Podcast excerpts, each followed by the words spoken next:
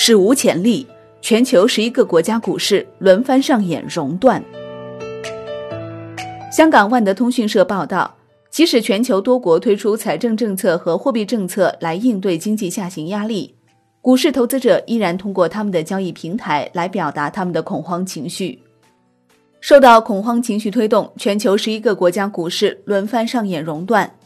泰国、菲律宾、韩国、巴基斯坦等六个国家在亚市率先熔断。美股标普五百指数在开盘五分钟后跌幅就达到百分之七，触发美股历史上第三次熔断。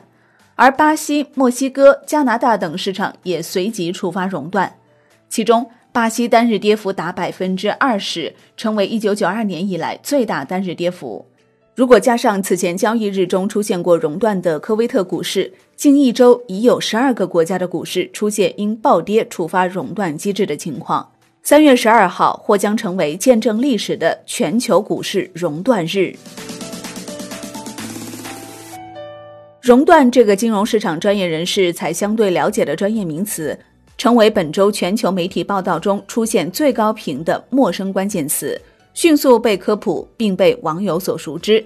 受全球新冠肺炎疫情蔓延影响，以及石油价格战影响，全球股市纷纷暴跌，本周迎来熔断潮。美国当地时间三月十二号，仅开盘五分钟，由于标普五百指数跌幅达到百分之七点零二，触发市场熔断机制，美股停盘十五分钟，这也是美股史上第三次熔断。三月十三号凌晨。美股周四收盘暴跌，并跌入熊市，三大股指集体狂跌，道指跌百分之九点九九，纳指跌百分之九点四三，标普五百指数跌百分之九点五一。据媒体报道，有市场交易者调侃，美股熔断历史上只发生过三次，上一次熔断还要追溯到二零二零年三月九号，那天我的记忆很深刻，那感觉仿佛就在几天前，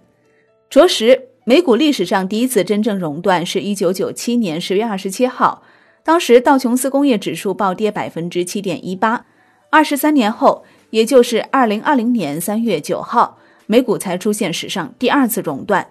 九号，美股盘出标普五百指数跌达百分之七，进而触发熔断机制。经济学家穆罕默德·埃尔埃里安说：“随着全球经济陷入由冠状病毒引发的衰退。”美国股市将从上个月的高点最多下跌百分之三十。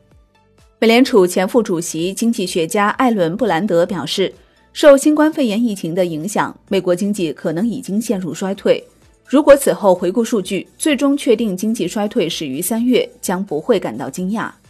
目前美股跌幅已经超过百分之二十，进入技术性熊市。有观点认为，美股长达十一年的牛市或将终结。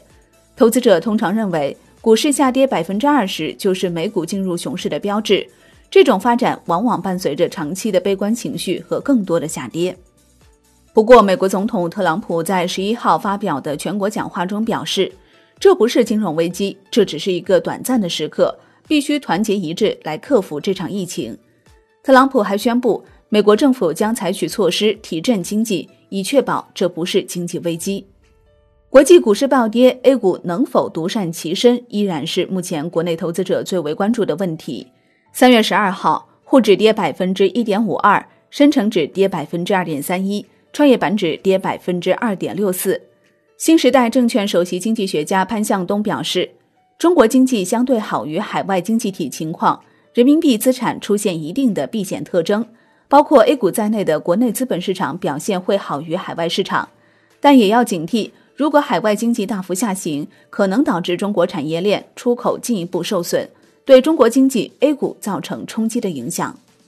华兴证券认为，随着复工复产的开始，中国将领先全球率先经济复苏，A 股市场避风港功能也将在中长期配置上体现。